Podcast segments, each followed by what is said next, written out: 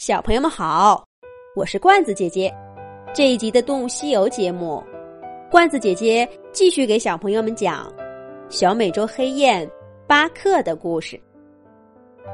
小美洲黑雁巴克的飞行小队被大雨拦住了去路，在野猪小屋里避雨，一待就是三天。临启程的前一天晚上。熟睡中的巴克他们被一阵嘈杂的声音吵醒。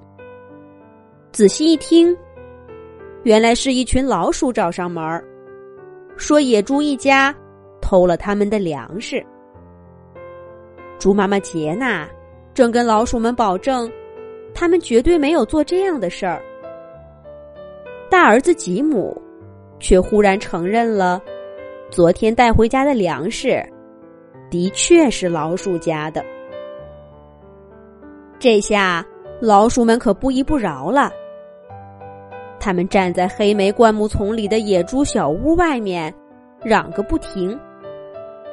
忽然，一阵嘹亮的号角声打断了野猪和老鼠的争吵。小野猪们一脸惊恐的看着杰娜。野猪妈妈脸色大变。对所有小猪说：“快，都回自己房间去！今天谁也不许出门。”老鼠们早就一哄而散了。看来是有大事发生。巴克他们觉得不适合再留在野猪小屋了。一道微光从洞口照进来。天已经快亮了，巴克他们走到野猪妈妈杰娜面前，向她告别。猪妈妈，非常感谢你们一家这些天热情的招待。我想，我们飞行小队这下该上路了。可野猪妈妈一脸凝重的说：“我的朋友们，我恐怕……”你们走不了了。雪雁苏珊着急的问：“为什么？雨不是停了吗？”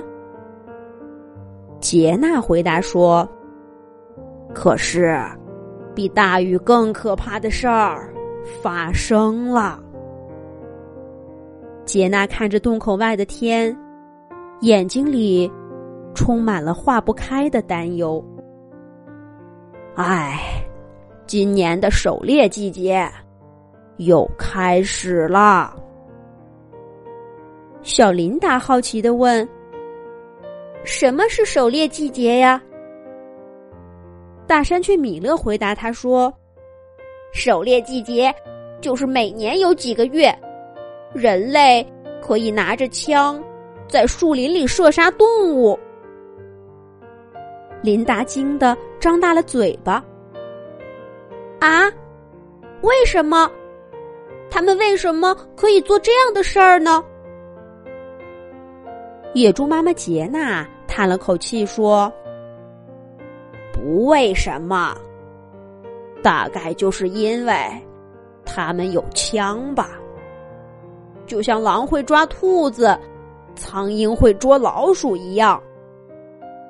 可是人类的枪就厉害多了。”远远的就能发起攻击，让我们防不胜防。不过，他们好歹守一个规矩：每年秋天的狩猎季节开始之前，他们会在林子里吹响号角，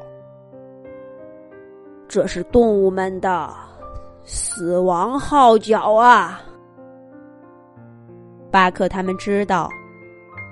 这些年来，杰娜一定有孩子或者朋友死在人类的猎枪下，不然他听到这号角声，不会既恐惧又愤怒。巴克、苏珊和琳达都是第一次听说“狩猎季节”这个词。大山雀米勒告诉他们，那是因为他们的家乡。不是人类的狩猎区，人类这种奇怪的动物，一向以为大自然中所有的地方都是他们的。他们随即划分出一些地方作为狩猎区，规定猎人们只能在那里打猎。可这里的动物跟那里的动物有什么区别呢？凭什么有的动物就要有几个月的时间生活在猎枪的威胁下呢？动物们想不明白这些，他们只能想方设法的躲开那些小小的却致命的子弹。砰砰砰！外面的枪声响了三下，野猪小屋里所有动物的心。也跟着颤了三下。猪妈妈杰娜冒险出了趟门儿，把被老鼠拖走的黑莓栅栏推回来，重新挡住野猪小屋的进出口。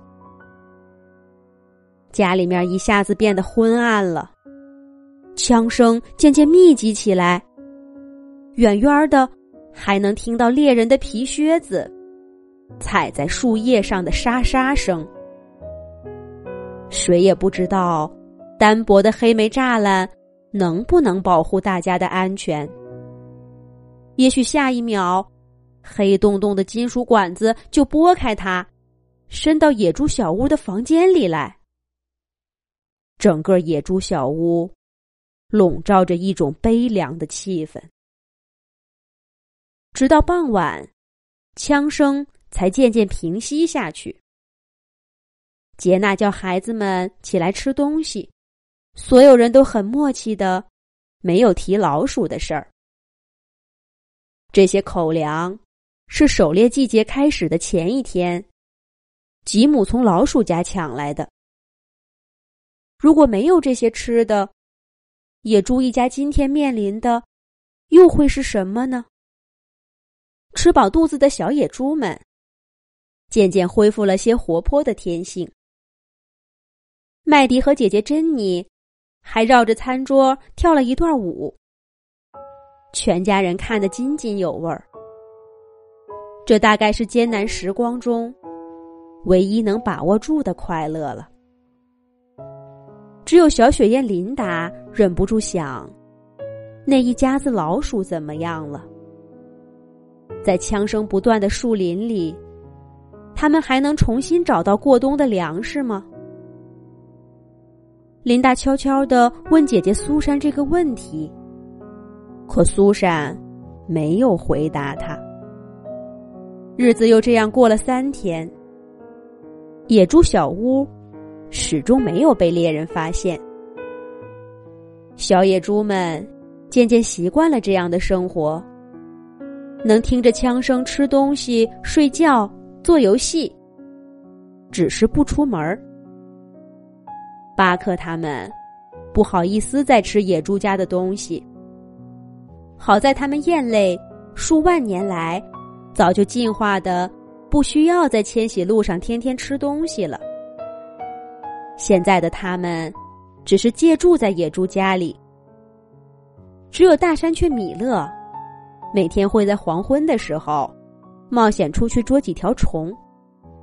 不过野猪家的粮食还是快不够吃了。这一天，大山雀米勒给野猪们带回一个消息：在离野猪小屋不远的草地上，出现了许多玉米。这也不奇怪。这片树林外面有一个人类的村庄，玉米。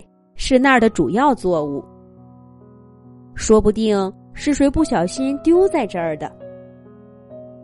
小麦迪一听见有玉米，高兴的直哼哼。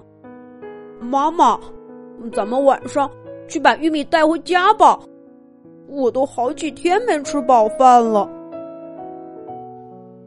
杰娜没表态，几个大孩子也说：“去吧，妈妈，反正人类。”都是在白天狩猎，我在晚上从没听过枪声。咱们就去吃上几根，不会有事儿的。可去外面吃玉米，总归是件冒险的事儿。杰娜会同意孩子们去吗？下一集，罐子姐姐接着讲。